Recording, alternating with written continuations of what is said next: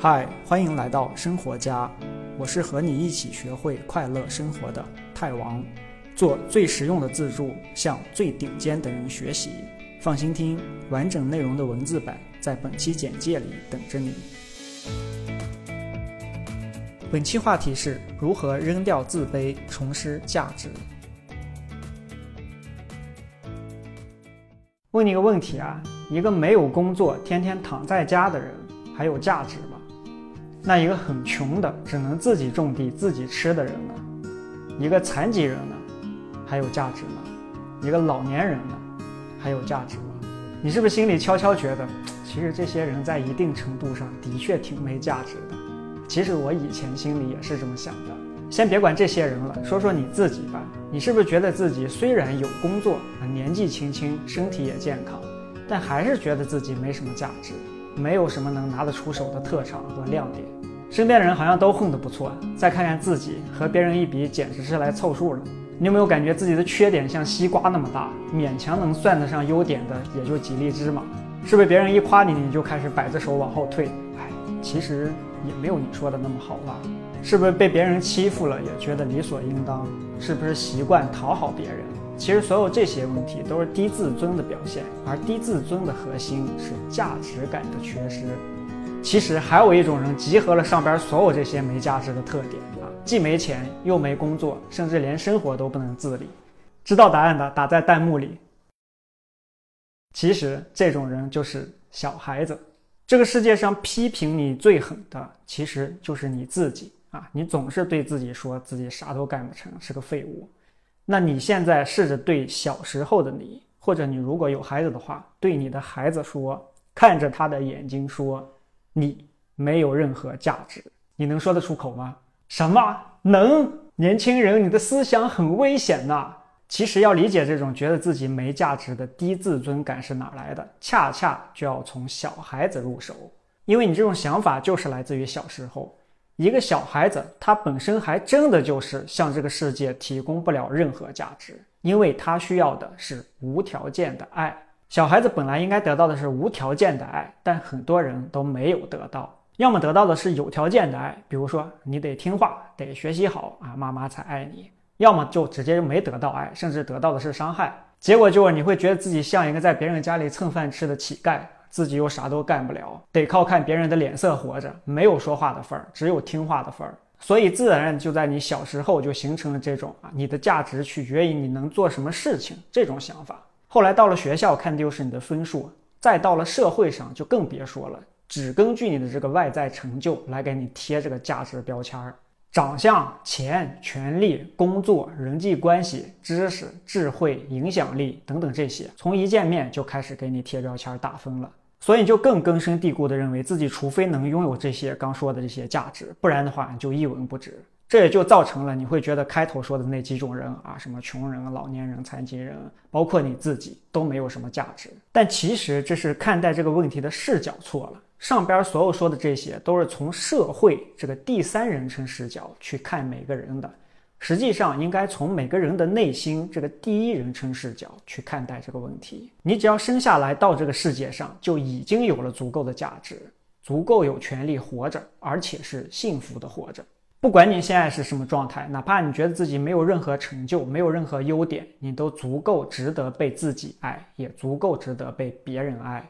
这种价值是天生的，你生下来的时候有，你小时候有，你现在当然也有，有吗？啥也没看见呀？其实有，是你没有看到。接下来，咱们就从四个层面去看到你天生自带的这个巨大的价值，一层比一层更深入。第一，每个人出场的时候都自带了巨大的价值，最终有没有表达出来，只是因为环境不同。咱们横向、纵向两方面去看啊。先说现在，假如你生在了王健林家，你是王思聪，他现在的那个成就，你就达不到吗？你有可能比他事业更成功啊，甚至比他长得更好看也不一定。就此时此刻在加沙的那些死于战争的小孩，如果生在中国，也能成为公司老板或者明星，或者咱再近点说，你公司的那个领导，把你放在他那个位置上，你就真的干不了吗？其实每个人刚出生的时候都有同样巨大的自带能力，只是从刚一出生开始，成长环境就不同，然后慢慢一步步走的两个人差距就会越来越大。把你放在那个位置，你也行。咱再横向的看，说过去，假如现在是五百年前，那个时候大部分人都是农民，巴菲特如果生在那个时候，他也就是个农民，那他的价值就只是个农民吗？再说一千年前，你和巴菲特可能都只是奴隶，那你俩的价值就只是个奴隶吗？或者咱再近点儿，如果国内的互联网晚发展十年，那你现在打开抖音看到的那些年入千万的网红就都不存在了。这会儿可能在厂里打螺丝。同样一颗种子，种在南方的土地里就是橘子，种在北方的土地里就是栀子。那你能说南方的那颗种子价值就更高吗？一个橘子，它最核心的价值其实是在它的种子里。同样，人最核心的价值也是在这个人身上，而不是在这个人外在的那些标签上。第二层，把幸福建立在外在的东西上，是注定要失败的。你这一辈子最终的目的就是为了个幸福，但是你把幸福建立在外在的那些东西上，是注定要失败的。因为所有外在的东西都是你控制不了的。你漂亮的脸和身材会变老，你的钱也可能失去。你的工作也可能失去，你的老公也可能会离开你。你今天还是万众喜爱的带货一哥，明天就可能因为一句话被全世界唾弃。今天你身边的人都不如你，你就觉得自己有价值；明天来了一个比你更厉害的人，你就突然又觉得自己一文不值。唯一不变的就是变化。把幸福建立在外在的东西上，就像把房子盖在船上一样啊，能不能睡个安稳觉，全看风浪大不大。那把幸福建立在什么上呢？建立在你自己的内心上。具体来说是建立在你的心态上，就是不管生活把什么事情扔给你啊，这个人来了，那个人走了，今天发生了好事儿，明天发生了个坏事儿啊啊，带给了你什么东西，拿走了你什么东西，你都能以一种平和而强大的心态去面对，这才是真正刀枪不入的这个世界上最强大的力量，这也才是能让你幸福的力量。好，咱再往下说第三层，人生其实是一个游戏，而你是这个游戏里唯一的。第一人称视角，你进入游戏的时候，这个游戏世界里已经有很多厉害的玩家了啊，什么总统、富人、富二代，和你同一时间加入游戏的人都出现在了地图上不同的地方啊，有不同的这个技能属性和初始的财富值。但是你玩的只有自己这个角色，是唯一的第一人称视角，所以游戏里的其他玩家再厉害，对你来说也只是这场游戏里的 NPC。更重要的是，这个游戏的目标是获取幸福。这也是为什么你发现很多有钱有地位的玩家，其实级别还不如你高啊，甚至有一些亿万富翁还有抑郁症，现在还在新手村。不管你重新进入游戏多少次，你都只能玩自己这一个角色，都只能以第一人称视角去玩。说这么多啥意思呢？你才是这个游戏里唯一的主角。第四层，其实这背后还有一个更高的角度。问你一个问题啊，什么是上帝？知道答案的打在弹幕里。其实每个人都是上帝，因为上帝就是纯的意识，只是在借用你的身体在体验这个世界。但是这个意识同时也在借用世界上其他人、其他万事万物在体验这个世界。这也是为什么，其实本质上世界上所有人、所有万事万物都是相通的。本来每个人都被故意创造的不一样，就是上帝想体验你这个独特视角的体验。结果很多人都极力的去掩盖啊，去削平自己那些跟别人不一样的地方，认为这些是丑的，是缺点，是没有价值的。其实你和别人不一样的那些点，恰恰才是你的价值所在。好，这就是这四个层面。看到这儿，你应该能理解为什么我说每个人只要生下来就已经具备了足够的价值了吗？好，接下来咱说说怎么增加价值感。其实你理解了上边那些东西以后，就已经价值感提升了不少了。但是呢，光理解还不够，还要去做练习。第一个，无条件的爱自己。咱上边说过啊，这个低自尊、没有价值感的原因，就是来自于小时候没有得到无条件的爱。但你现在长大了，你可以自己去给自己这个无条件的爱了。其实你最需要的，不是这个世界上任何一个别人的爱。而是你自己的爱，所以从现在开始无条件的爱你自己。怎么爱自己呢？具体的方法之后会单独再去说。这儿先说一下大的步骤。首先就是无条件的接受你自己的全部，优点、缺点、成就、错误、后悔、痛苦，所有这些东西全部接受啊！具体怎么个接受法呢？去看前两天极端接受那个视频，把所有你不喜欢的自己身上的这些东西都想象，把它抱到了怀中，接受它。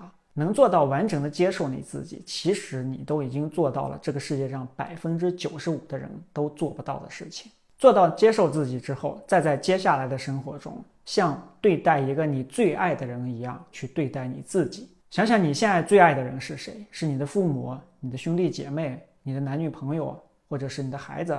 很简单，就把自己当成是他。之后你再做了什么事情，每次又想骂自己的时候，就想象成这件事情是他做的，发生在他身上。这个时候你会怎么对他说？当然，这个爱自己不容易啊！能做到爱自己的过程，其实基本上也就是整个自助改变心态的过程了。第二点，找到自己的长处。其实找到自己长处这一点也是一个比较大的话题啊，因为它基本上约等于找到你自己的人生方向。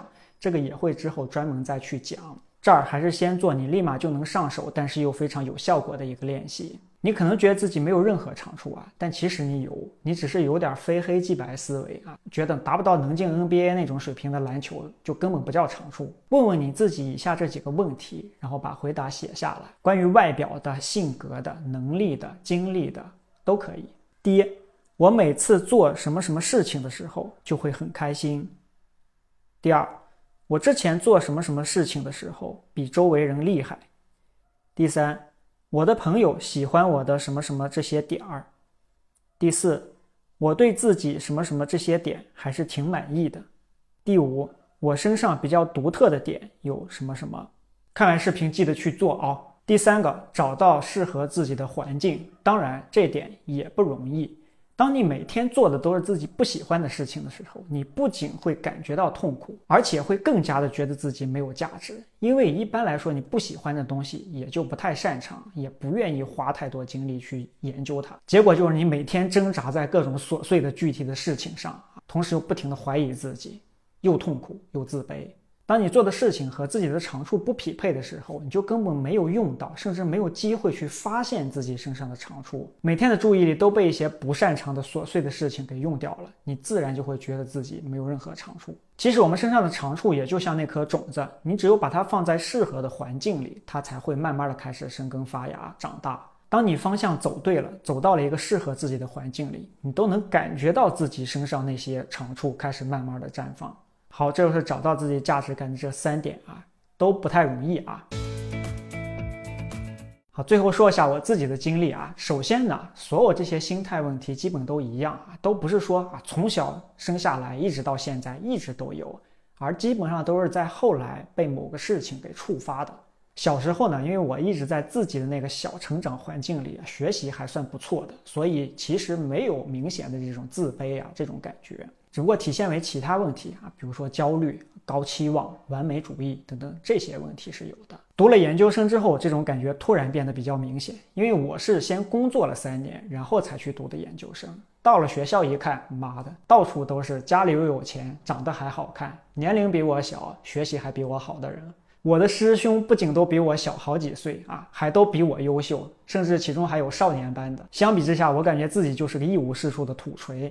我找到自己价值感的过程就是上边的三方向啊，先是做了大量的这个自我剖析，认识自己这个人的方方面面啊，成长经历、优点、缺点、擅长的东西，自己那些限制了自己的想法等等，所有这些东西，然后做了大量自助改变心态的练习，然后也换了好几次环境，从央企到研究生到创业公司，再到现在，每一次改变环境都更往那个更适合自己天性的方向靠了一些。同时，每次改变都发现了自己更多的长处，也越来越看到了自己更多的价值。我现在写这些文章、发这些视频里边说到的心态，凡是写出来的，都是我自己做到了的。你也可以